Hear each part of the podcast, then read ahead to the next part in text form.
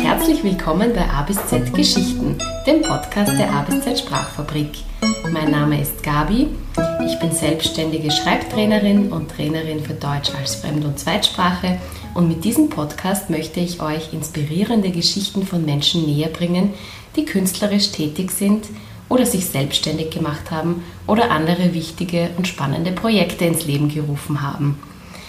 Und heute freue ich mich bei mir Astrid Strasser zu begrüßen. Astrid ist zertifizierte Trainerin für Aerial Hoop, Aerial Silks, Hula Hoop und sie ist außerdem eine begeisterte Reisende. Und heute werde ich mit ihr plaudern über Luftakrobatik und die Freuden des Alleinreisens. Herzlich willkommen, liebe Astrid.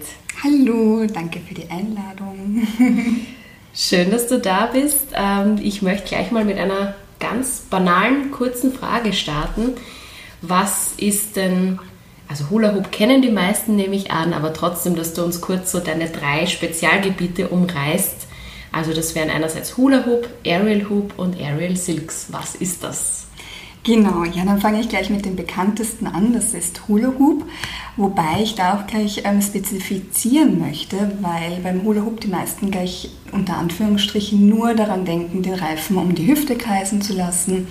Und gerade ähm, während der Pandemie ist ähm, Fitness-Hooping äh, sehr populär geworden. Mhm. Ähm, das, was ich allerdings anbiete, ist Hula Hoop Dance. Das heißt, da geht es ein bisschen mehr um die Tricks und um Würfe und Kombinationen und dass man eben mit dem Reifen tanzt, genau. Mm, genau, und Ariel Silk, das kennen die meisten wahrscheinlich aus dem Zirkus oder aus dem Fernsehen. Das mhm. sind die Tücher, die von der Decke hängen, wo man raufklettern kann, sich einwickeln kann, runterfallen lassen kann und ähm, coole Tricks machen kann. Und Aerial Hoop ist quasi der Hula Hoop in der Luft. Allerdings nicht aus Plastik, sondern ähm, aus äh, Stahl oder aus Eisen. Und da kann man sich auch sehr gut reinsetzen und äh, auch ja, akrobatische Tricks machen. Wie kam es denn ursprünglich zu deiner Liebe zur Luftakrobatik? Ja, also tatsächlich ähm, wollte ich schon ähm, als Kind mit dem Zirkus davonlaufen. also ich wollte nie ähm, Kindergärtnerin oder, oder äh, Astronautin werden, sondern ich wollte immer ähm, zum Zirkus und Seiltänzerin werden. Und es hat dann aber tatsächlich 30 Jahre gedauert, bis ich dann ähm, die Luftakrobatik und Hula Hoop für mich entdeckt habe. Ich habe das irgendwann auch mal im Fernsehen gesehen und das war noch vor Internetzeiten und ich wusste nicht, wie das heißt. Recherche war irgendwie schwierig und irgendwann wusste ich, wie es heißt. Dann gab es noch nicht so viele Angebote und dann hatte ich ein bisschen Respekt davor, weil ich mir gedacht habe, boah, da muss ich erst mal zwei Jahre ins Fitnesscenter gehen, um mir Kraft anzutrainieren. Mhm ähm, um da überhaupt raufzukommen. Aber ähm, zu meinem 30. Geburtstag haben sich meine Freunde dann gedacht, das können wir uns jetzt nicht mehr anschauen und das ist genau deins und jetzt mach das und wir schenken dir einen äh, Workshop, einen Gutschein wow. für einen Workshop. und da hat dann die Reise begonnen. Ja, ich habe mich da sehr schnell verliebt in diese Sportart und der Rest ist Geschichte. So schön. Die Reise ist auch gleich mein nächstes Stichwort. Äh, deine zweite Passion ist ja das Reisen. Und du hattest früher einen Reiseblog und hast auch sehr viele Soloreisen mhm. unternommen. Was waren denn da so deine Highlights, sage ich jetzt mal, oder deine besonderen Erfahrungen als alleinreisende Frau? Mhm. Ähm, tatsächlich ist es so, dass, und das kennen vielleicht viele andere alleinreisende Frauen auch, dass ich oft gefragt worden bin, was du reist alleine und traust du dir das zu und was ist, wenn? Mm, Horror-Szenario. Ja. Ähm, tatsächlich ist es so, dass ich äh, mir nie die Worst-Case-Szenarien ausgemalt habe. Also ich habe ich bin ein Mensch, der sehr viel nachdenkt und Entscheidungen abwägt und meine Reiseentscheidungen kamen immer ganz natürlich vom Herzen. Also da musste ich nie abwägen, ist das jetzt gut, soll ich das machen, kann ich mir das leisten. Die Idee war da, der Herzenswunsch war da und ich habe es dann einfach unter Anführungsstrichen einfach umgesetzt. Und das ist irgendwie ja, auch eine schöne Erfahrung für mich gewesen, dass es auch in meinem Leben Dinge gibt, über die ich nicht 20 Mal nachdenken muss, sondern dass sie einfach natürlich kommen. Und ähm, ja, mein Gott, so viele schöne Reiseerinnerungen und Erlebnisse gab es. Ähm, ich finde, jedes Land überrascht mich einfach mit seinen Menschen und mit den Begegnungen. Und egal, ob das andere Reisende sind, die man kennenlernt, oder eben natürlich auch die Locals. Und da ergeben sich ganz oft sehr amüsante Geschichten, lehrreiche Geschichten, Dinge, an die man sich gerne zurückerinnert, verrückte Geschichten auch. ähm, also ich werde sicherlich nicht mehr zu einem balinesischen Heiler gehen, glaube ich. ich habe gelernt. Aber es ist mir tatsächlich nie irgendwas passiert. Ich bin weder überfallen worden, okay. Äh, also beklaut worden, nichts. Also es war immer alles wunderbar. Und es hat sich alles Step by Step während des Reisens ergeben. Also ich konnte wirklich mhm. im Moment bleiben. Ich habe nicht jeden Schritt vorausgeplant, sondern da ergab sich die Begegnung, dann ist man mit der Person weitergereist, dann haben sich die Wege getrennt, man ist in den Bus eingestiegen und mit einem neuen Freund wieder ausgestiegen und so geht das dann. Ja. Welche Länder hast du denn bereist? Oder sprengt das den Rahmen? Fünf Stunden später. Nein, also man kann es tatsächlich ähm, gut auf den asiatischen Raum äh, eingrenzen, also von Sri Lanka über Malaysia, Kapstadt kurz als Ausreißer. ähm, dann sehr viel von Südostasien, Laos, Kambodscha, Vietnam. Ähm, sehr außergewöhnlich war auch der Iran, mhm. ähm, Burma, äh, Australien, wobei Australien, das kann man nicht wirklich zählen. Ich war nur sechs Tage in Sydney. Mhm. Dafür war ich vier Wochen auf den Fidschi-Inseln. Wow. Ähm, ja, um ein bisschen snobistisch zu klingen, auf den Malediven war ich auch mal. Würde ich jederzeit wieder hinreisen. Mm, ja, oh Gott, müsste ich jetzt noch ein bisschen nachdenken, wo ich noch überall war. Aber genau, das ist so die Richtung. Südamerika ist leider noch ähm, äh, nicht wirklich ein blinder Fleck. Es ist mir sehr bewusst, dass ich dahin reisen möchte, aber es mhm. ist, man sagt immer, Südamerika ist für die fortgeschrittenen Reisenden, ah, ja. für die ich, äh, also als die würde ich mich schon bezeichnen mittlerweile, aber ich spreche halt nur sehr rudimentär Spanisch. Mhm. Und ähm, da habe ich dann schon ein bisschen Respekt, als alleinreisende Frau ohne Sprachkenntnisse dorthin zu reisen. Mhm. Aber tatsächlich steht Costa Rica aus verschiedenen Gründen gerade ganz groß oh. auf meiner Bucketlist. Ja. Sehr schön. Mal schauen, was dieses Jahr noch bringt. Sehr zu empfehlen. Aber hast du dort schon? Ja, vor Ewigkeiten. Aber so schön, deine, deine Reiseerfahrungen zu hören. Sehr cool. Ja, ich finde, die Sprache ist immer so ein wichtiger Schlüssel. Ich finde, das ist so ein wichtiger Schlüssel, ob ich mich in einem Land jetzt wirklich wohlfühle und das Gefühl habe, Sachen einordnen zu können und mhm. beurteilen zu können. Oder ob ich mir eben denke, oh, da puh, alleine hin, mhm. keine Ahnung. Ja, ich, ja. ich meine, ich muss dazu sagen, ich spreche auch kein Farsi ähm, und bin trotzdem in den Iran gereist und ich spreche auch kein Laotisch. Das Einzige, was ich auf ähm, Laotisch sagen kann, ist Kopchai Lai das heißt Danke. und Kopchai Lai heißt Danke, Danke, Danke. ähm, und bin trotzdem hingereist. Ähm, aber ja, vielleicht sollte ich mir das einfach nochmal in Erinnerung rufen. Sprache ist nicht unbedingt eine Barriere. Die internationale Body Language funktioniert. Obwohl es auch dazu nicht Verständnisse kommen kann. das ist gut. Ja, super.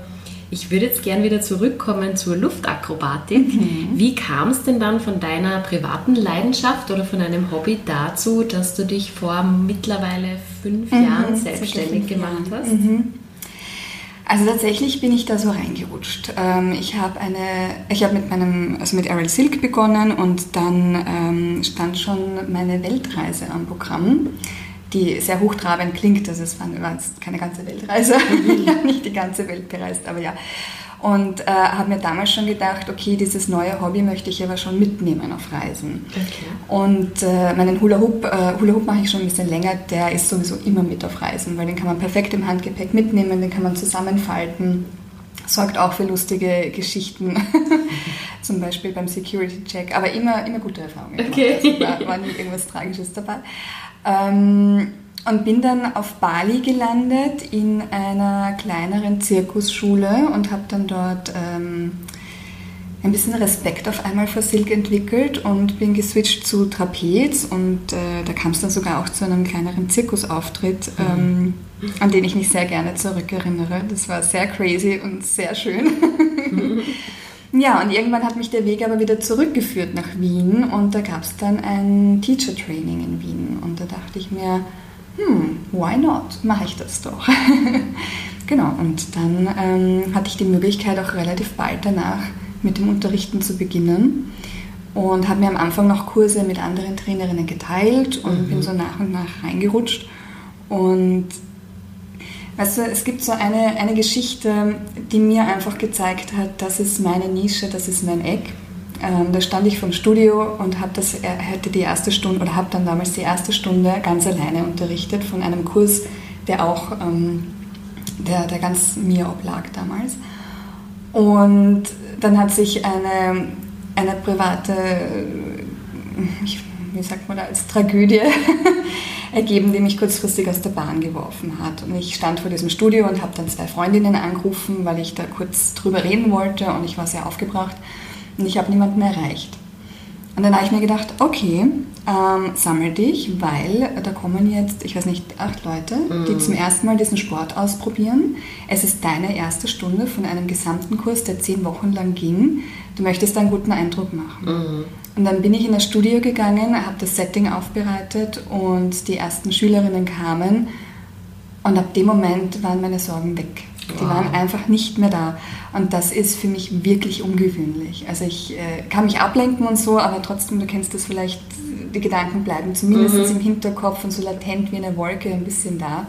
Aber sobald ich das Studio betrete, egal ob als Trainerin oder als Schülerin, das sind die, sagen wir mal, 90 Minuten, wo der Kopf wirklich, also der Kopf ist nicht ausgeschaltet, man muss sehr konzentriert sein mhm. mit dem, was man tut, aber man konzentriert sich eben auf das Hier und Jetzt. Schön.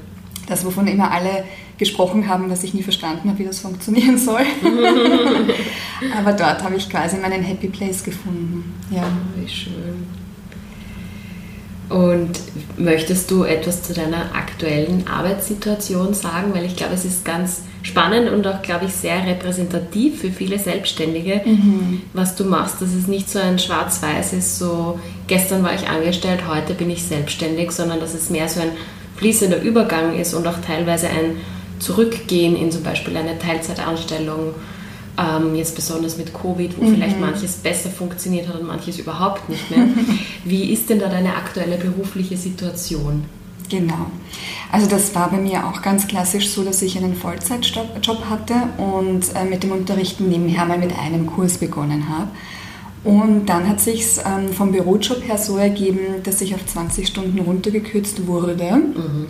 Und ich muss sagen, das war mir damals vom Feeling her zu früh. Ich hätte ganz gern noch ein Jahr beides parallel gemacht in diesem Ausmaß. War aber dann ein Wink des Schicksals, dass ich mhm. den Bürojob dann quasi gezwungenermaßen auf 20 Stunden runter reduzieren musste, was natürlich Ressourcen geschaffen hat, Zeitressourcen geschaffen hat, um noch mehr Kurse anzubieten. Und ähm, das war dann eigentlich eine ganz äh, gute Balance. Und mittlerweile bin ich bei einem Teilzeitjob mit 25 Stunden und sieben Kursen die Woche. Wow. Ja, das ist schon das relativ ist auch ein viel. Zeitplan, oder? Ja, schon. Aber es macht Spaß. Es macht wirklich Spaß und ähm, deswegen, ich glaube, ich bin so circa seit fünf Jahren selbstständig. Aber es gab nicht diesen einen speziellen Punkt, wo ich gesagt habe, ähm, so, und jetzt lasse ich alles andere hinter mir mhm. und ich habe auch kein Studio eröffnet oder so. Also mhm. ich habe wirklich ähm, als selbstständige Trainerin begonnen, begonnen, begonnen, die Kurse anbietet, ohne die Verantwortung tragen zu müssen, ein ganzes Studio leiten zu müssen. Was ich nicht ausschließt für die Zukunft, also vielleicht, ja. Mhm. Aber es ist schon, ja, macht man sich schon ein paar Gedanken mehr über das, ja.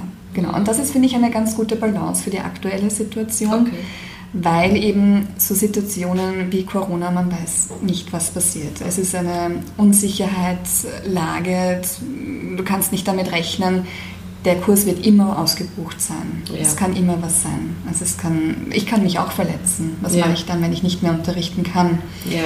Also ich kann das äh, nur generell schon sehr schwer online anbieten, aber wenn ich die Dinge nicht vorzeigen kann, ich meine, es sagen manche Leute auch, man, man ist ähm, der beste Trainer, wenn man die Dinge so genau anleiten kann, dass man sie nur verbal ausspricht. Aber es mhm. gibt unterschiedliche Lerntypen. Manche müssen sehen, manche mhm. müssen es hören, manche brauchen irgendwie einen kurzen Taps auf die rechte Hand oder den rechten Arm, um zu merken, ah ja, das ist die rechte Hand und das ist der rechte Arm, der mhm. dorthin muss. Yeah. Das kann man hundertmal hören, aber wenn man es kurz spürt, dann kommt das an. Yeah. Und genau, das ist halt die die Geschichte, dass es da ähm, Jetzt habe ich den Faden verloren. Nein, ich glaube, das ist auch, sind da so viele gute Punkte drin. Ich glaube, was vielen Menschen nicht bewusst ist, ist jetzt zum Beispiel speziell für Aerial Silk, äh, welche hohe Raumhöhe man da braucht. Also da ist auch nicht jeder Turnsaal, sage ich jetzt mal, dafür geeignet. Genau. Im Gegensatz zu vielleicht Hula Hoop, das flexibler ist. Ähm, für alle Aerial-Sportarten braucht man eben gewisse Deckenhöhen und flexible Aufhängungen und Matten. Und das ist gar nicht so einfach. Also das Ja. kann man nicht sagen, ich habe einen Turnsaal, okay, let's go. Genau. Und ich glaube, dass auch bei vielen Leuten nicht klar ist, dass wenn man einen Sport zu seinem Job macht und dann eben wie du zum Beispiel siebenmal pro Woche unterrichtet, dass da die eigene Sportzeit, die eigene Weiterbildung, das eigene Training noch nicht dabei ist. Das ist ja Genau. nochmal extra. Ja, ja. Ja, da kommt noch ganz viel dazu. Also es sind nicht nur die 90 Minuten, die man da im Raum, in welchem auch immer, steht und unterrichtet, sondern es kommt ja noch ganz viel im Hintergrund dazu. Plus, ähm, man muss sich selber weiterbilden. Also entweder, dass man halt ähm, weitere Trainerausbildungen macht oder für sich selbst trainiert und auch nochmal, also einerseits möchte man selber trainieren, weil, weil man ja verliebt ist in diesen Sport und das einfach für sich selber auch gerne machen möchte. Aber natürlich habe ich ganz oft, eigentlich um ehrlich zu sein, fast immer im Hinterkopf bei jedem Trick, ah, der funktioniert so und so, der ist eigentlich ganz cool. Wie greife ich wo genau? Wo muss ich umgreifen? Wie stehe ich? Wie kann ich es dann anderen auch erklären? Also das denke ich dann auch gleich immer mit. Ja. Und das ist dann... Äh, ja, einen Trick zu können und einen Trick äh, dann zu erklären, das sind oft verschiedene Paar Schuhe. Und was ich auch noch kurz dazu sagen möchte, was du gesagt hast bezüglich der Räumlichkeiten, das stimmt absolut. Und gerade bei der ähm, Luftakrobatik ist es so, dass es nicht nur auf die Raumhöhe ankommt, sondern es muss ja auch eine, einen Aufhängerpunkt geben, der sicher ist. Und da sollte man einen Statiker befragen. Ja. Also ganz viele fragen mich, ja, und ich kann ja mein Tuch dann am Baum aufhängen oder in der Wohnung und da hängt mein Hängesessel. Es sind einfach andere Dynamiken. Und ich bin keine Baumspezialistin. also ich will jetzt nicht sagen, dass ich es nie gemacht hätte, da würde ich lügen und unauthentisch sein. Aber trotzdem, ähm, da sollte man schon vorsichtig sein. Ich glaube, das sind Kräfte, die da drauf wirken, die kann man sich so gar nicht vorstellen. Ja, und es ist eine Wissenschaft, also es Ja. ist höhere Mathematik. Ja, also ich sage aus Erfahrung, diese Dinge funktionieren. Zum Beispiel in Wien gibt es ja viele Altbauwohnungen, die funktionieren nie bei Altbauwohnungen, diese Aufhängungen. Es sei denn, man hat eine ganz spezielle Vorrichtung. Oder einen Stahlträger, wo Ja, man genau, genau. weiß, wo der ist. Ja. Genau, sonst funktioniert es gar nicht und hält diesen Kräften Ja. nie stand. Ja. Ja. Gibt es noch andere Herausforderungen oder Learnings, die du hattest im Lauf deiner Selbstständigkeit, was wir noch nicht angesprochen haben und was du gerne teilen möchtest? Ja, also es gibt ganz ähm, viele Herausforderungen und ich entdecke irgendwie gefühlt wöchentlich neue. ähm, aber alle zu meistern. Äh, es ist tatsächlich auch so, dass ich mit Anfang des Jahres ähm, nochmal anders selbstständig geworden bin. Ich nenne das für mich persönlich meine neue Selbstständigkeit, allerdings nicht im rechtlichen Sinne, sondern äh, einfach für mich, weil ich jetzt nicht mehr direkt mit einem Studio zusammenarbeite, sondern wirklich komplett selbstständig bin und mich von A bis Z um, A bis Z, wie der Podcast, um alles ähm, selbstständig kümmere. Und ähm, es fängt natürlich damit an, äh, den Raum zu finden. Das ist schon mal die erste Herausforderung. Da bin ich mittlerweile, Gott sei Dank, ähm, fündig geworden und äh, es geht aber auch da dann weiter, nicht nur einen Raum zu finden, du musst dir dann auch eine Miete verhandeln, du musst schauen, okay, geht sich das aus, Kosten-Nutzen-Rechnung, ähm, wenn ein Kurs dann nicht voll wird, musst du deine Miete trotzdem zahlen. Ja, also das muss einem dann halt einfach auch bewusst sein. Und ähm, genau, und das äh, eine große Herausforderung ist aktuell auch, das hat sich vor Corona schon ein bisschen abgezeichnet, dass die Teilnehmenden kurzfristiger buchen. Ja. Ja, kennst du auch, oder? Ja. Ich kenne es auch von mir selbst. Ja. Ähm, es ist, man möchte so flexibel wie möglich bleiben und jetzt habe ich das Gefühl, nach Corona gibt es auch wieder so viel Angebot, man freut sich auf so viel und man möchte sich alle Möglichkeiten bis zum Schluss offen halten und dann ganz stark in sein Gefühl gehen, wonach ist mir jetzt. Ja. Und ich unterstütze das auf der einen Seite und finde das gut, dass man da seinem Bauchgefühl äh, folgt und wirklich in sich reinhört, weil, keine Ahnung, wenn ich mir ähm, jetzt überlegt, na im Dezember wäre Costa Rica irgendwie schön und da gäbe es vielleicht ein Retreat und das klingt voll toll. Wer weiß, was, was bis dahin ist. Das wer weiß, in welcher Phase jetzt, ich ja. bis dahin bin. was ist was? Wer weiß, ob bis dahin die Welt noch steht, so ja, mehr oder weniger. Ob ja. ich überhaupt reisen kann. Kann ich im Herbst einen Kurs buchen? Findet der dann live wieder statt oder nicht? Ja. Auf der anderen Seite bin ich natürlich jetzt die ähm, selbstständige Unternehmerin und das macht mir das Leben schon sehr schwer, weil wenn ich bis drei Tage vorher erst drei Anmeldungen habe, dann denke ich mir schon, puh, setzt Schnappatmung ein und ich überlege mir schon mehrere Plan Bs bis Zs. Yeah. Was kann ich machen stattdessen? Ähm, oder ich frage mich auch, kommt das Angebot nicht gut an? Sollte ich mir da was anderes überlegen? Und dann auf einmal, einen Tag vorher, sind die Kurse doch ausgebucht. Yeah. Und ich denke mir so, oh, okay. also das, ähm, diese, diese unsichere Planung ist ein großes Thema gerade, ja. Ähm, aber wie gesagt, ich möchte das nicht nur Corona zuschreiben. Ich fand, dass das auch schon vor ähm, Corona sich schon in diese Richtung abgezeichnet hat. Mhm. Und ich habe für mich noch nicht so eine richtige Lösung gefunden, wie ich damit umgehen kann, außer dass ich total transparent mit meinen, vor allem mit meinen Stammkundinnen kommuniziere. Mhm. Dass ich ihnen so meine Sicht der Dinge sage und sie bitte, wenn ihr eh schon wisst, dass ihr kommen möchtet, dann meldet euch bitte an, damit mhm. ich ungefähr Bescheid weiß und ihr könnt euch immer noch eine Woche vorher abmelden, ohne dass irgendwas passiert wäre. Also das ähm, ist so eine, eine, ein Versuch, das zu lösen und einfach ein bisschen ins Vertrauen gehen. Mhm. Weil es sind Sportarten, die wirklich viele Leute sehr, sehr gerne machen. Und insofern, ja. Mm, ja. Laufen denn deine Stunden so ab äh, und wer kommt zu dir? Also alterstechnisch mhm. und ich nehme an, du hast auch zu 95% Frauen, so wie ja. Ab und zu verirrt sich mal ein Mann, aber ja. so meistens sind es Frauen. Ja. Äh, ist beim Schreiben auch nicht anders und beim Sprachenlernen mhm. aus irgendeinem Grund. äh, wie laufen denn deine Stunden so ab und wer sind deine Kundinnen? Also mhm. ich spreche jetzt bewusst von Kundinnen, weil ja. ich glaube, du hast mir gesagt, drei Männer haben sich jetzt verirrt zu dir in fünf Jahren. Also drei bis fünf waren sie sind wirklich an einer Hand abzählbar. Also wer sind die so von welchem bis welchem Alter? Alter und wie ist so ein typischer mhm. Stundenaufbau bei dir? Ganz ähm, vielfältig. Also meine jüngste Teilnehmerin war vier Jahre alt bei oh. Hula Hoop. Ja, das war ganz süß. Und ähm, meine älteste Teilnehmerin ist, glaube ich, 65. Mhm. Und die ist so eine passionierte Hula-Hooperin, wo ich selbst dann ganz ins Träumen komme, wenn ich ihr zuschaue. Also mm. die ist so im, im, Frieden mit dem und da ist so ein Flow. Also es ist wirklich schön, ihr zuzuschauen. Ja. Und ansonsten wirklich ähm, querbeet, alle, alle Altersstufen. Ich meine, ich muss sagen, die meisten sind so zwischen, ich würde mal sagen, so 17 bis Mitte, Ende 30. Ich glaube, das wäre so die, der Hauptanteil.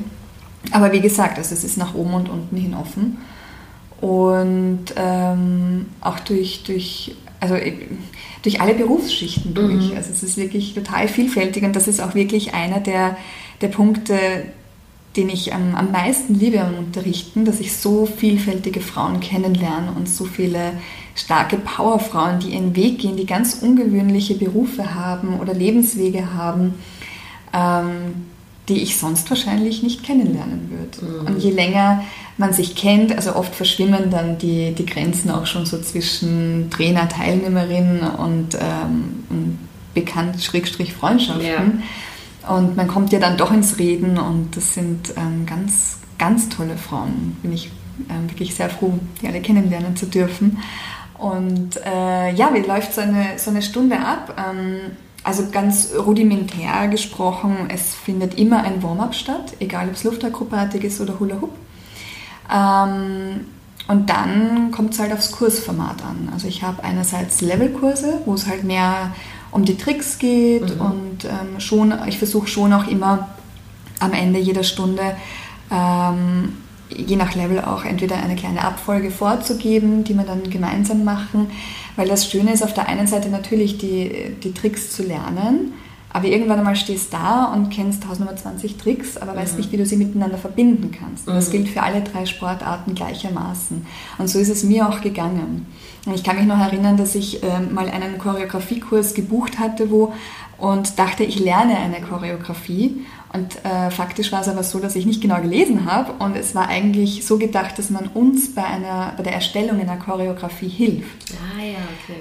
Und dann äh, bin ich vor diesem Tuch gesessen, wie das Kaninchen vor der Schlange und hatte wahnsinnig Angst, weil mir gar keine Tricks mehr eingefallen ist, außer zwei absolute Beginner-Moves. Und ich bin am zweiten Workshop-Tag nicht mehr hingegangen, weil ich so eingeschüchtert war. Und diese Erfahrung ähm, möchte ich nicht weitergeben. Und deswegen ist es mir wichtig, von Anfang an, wie gesagt, egal ob Hula Hoop, Luftakrobatik, also ja, Luftakrobatik zusammengefasst, Silk und Hoop, ähm, dass man da lernt, wie die, wie die Tricks kombiniert werden können mhm. und dass man auch seinen eigenen Flow ein bisschen entdeckt.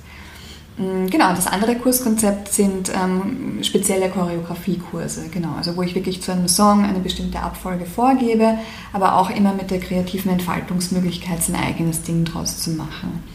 Und am Schluss ähm, versuche ich einzuhalten, ein Cool-Down zu machen mit allen. Mhm. Ähm, Wobei ich zugeben muss, da muss ich mich manchmal an der eigenen Nase nehmen, dass ich das ernster nehme. Weil es sind immer alle so euphorisch und begeistert vom, vom Sport, dass dann ähm, alles sehr viel länger mit dem Gerät spielen wollen. Und dann ist die Zeit so kurz. Also ich könnte ja drei Stunden auch unterrichten. ja. Okay. Liebe Astrid, am Schluss habe ich noch ein paar Kurzfragen an dich. Wobei kannst du am besten abschalten? Tatsächlich beim Hula-Hoopen ganz klassisch einfach Hüfthupen. Ähm, das, das, da kommt man so in eine richtige Meditation auch rein. Das, ja, genau. Schön. Hast du einen Tipp oder einen kreativen Rat, den du allen geben kannst, unabhängig mhm. von der Branche oder unabhängig vom kreativen Betätigungsfeld? Da musste ich tatsächlich ein bisschen äh, nachdenken auch. Ähm, und tatsächlich mm, geht es für mich darum, vom Perfektionismus wegzukommen. Und das funktioniert am besten, wenn man jetzt zum Beispiel ähm, sich Musik auflegt und sich einfach bewegt und mhm. keine fixe Choreografieabfolge im Sinn hat, sondern eine Art Freewriting macht beim Tanzen. Also so wie ihr das auch beim Schreiben macht. Einfach loslegen. Einfach loslegen und, und nicht absetzen. Und genau. wenn es nur Wellenlinien sind oder man äh, schreibt, ich weiß nicht, was ich schreiben soll, ich weiß nicht, was ich schreiben soll. Ja. Auch beim Bewegen. Einfach die Arme bewegen, sich im Kreis drehen, aber nicht zu lang, nicht schwindlig wird. Und es kommt dann, es kommt dann. Es kommt im Tun. Ja. Schön. Was sind denn deine nächsten Projekte? Ja, also es erwartet mich die Sommerakademie im Sommer. Die Sommerakademie im Sommer. Kurz zur Erklärung, genau. das ist ein Kreativcamp sozusagen für Erwachsene, ja. aber auch für Kinder und Jugendliche ja. auf Zakynthos in Griechenland, genau. wo man jeden Tag oder jede Woche eigentlich viele, viele Kreativkurse von Schauspiel und Töpfern mhm. über Meeresbiologie und Griechisch genau. ausprobieren genau. kann und total flexibel wählen kann. Ja. Ja, es gibt ein wahnsinniges Kursangebot. Also es ist echt irre. Es gibt irgendwie fast nichts, was man dort nicht machen kann. Und ähm, seit drei Jahren kann man dort auch Hula Hoop lernen. genau, und auf das freue ich mich wirklich schon sehr, weil gerade Zakynthos und der Ort, wo wir sind, der hat was Magisches, auch wenn das jetzt wahnsinnig cheesy klingt, aber es ist ein Kraftort. Und die Leute, die dorthin kommen, ähm, sind auch ganz besondere Menschen. Es sind alles so herzlich. Also ich will nicht nur sagen freundlich, nein, die sind wirklich herzlich. Und man bekommt auch so liebes Feedback und äh, man muss sich eigentlich fast bemühen, dort alleine zu sein. also man lernt immer wen kennen. Wenn man alleine zum Abendessen geht, ähm, es sitzen andere Leute da, man wird gefragt, ob man sich dazusetzen mag. Also es ist so eine ganz einzigartige Atmosphäre, wo ich wirklich sehr dankbar bin, dass ich dieses Jahr wieder dabei sein darf. Ja. Genau. Also das ist das eine Projekt. Und das andere ist, dass ich gerade ähm, das Konzept der Hula-Partys gelauncht habe. Mhm. Das heißt, ähm, man kann einen Workshop buchen mit ähm, Hula-Hoop-Tricks und äh, ein Motto, eine Motto-Party draus machen. Das heißt, es bietet sich zum Beispiel perfekt für Junggesellinnenabschiede an. Ähm, also es gibt ja jetzt ganz oft schon dieses ähm, äh, Moment, jetzt habe ich jetzt den Faden verloren. Genau, also das Konzept der Hula-Partys ähm, lässt sich für ganz viele verschiedene Mottos anwenden, wie mhm. zum Beispiel für die Junggesellinnenabschiede. Das heißt, ähm, man trifft sich, ich bringe die Hula Hoops mit, ich bringe ähm, verschiedene Props mit, wie auch so einen Brautschleier und dass die Braut halt eben im Mittelpunkt steht. Und wir lernen verschiedene ganz einfache Tricks. Also es, man muss gar keine Vorkenntnisse ja. haben. Wenn man aber Vorkenntnisse hat, dann kann man das natürlich individuell anpassen. Mhm. Ähm, wir lernen eine ganz kleine Abfolge, eine kleine Choreografie und es gibt noch so ein paar Partyspiele. Und genau, das lässt sich einfach auf ganz viele verschiedene andere Themen auch ummünzen, wie Geburtstage, Familienfeiern. Ja. Sehr schön. Super. Und zu guter Letzt meine Frage immer, wo können unsere Hörerinnen und Hörer dich denn online finden? Genau, also in erster Linie natürlich über meine Webseite astridstrasser.com und dann auch noch auf Instagram. Da habe ich den wahnsinnig leicht zu schreibenden Namen springginkel.blog. Springginkel daher, weil meine Oma mich schon immer so genannt hat, weil ich immer mit einem Hintern auf sieben Kirtag herumgetanzt bin. Und daher der Name, aber wir sind im deutschsprachigen Raum, also ich hoffe, dass viele den, den Begriff kennen. Also man bezeichnet damit eine Person, die nicht still sitzen ja. kann für unsere nicht österreichischen ja. Hörerinnen und Hörer. Genau. Und wegen dem Schreiben sowieso sind alle Links dann wieder in den Shownotes ja. zu finden. Genau, stimmt. Und auch eben zur Sommerakademie und alles, ja. was du angekündigt hast, da gibt es natürlich alle Links wie immer in den Shownotes. Ja. Und in diesem Sinne, liebe Astrid, vielen Dank für deine tollen Einblicke ins Reisen und in die Luftakrobatik und danke, Sehr dass du gerne. da warst. Dankeschön, danke dir für die Einladung.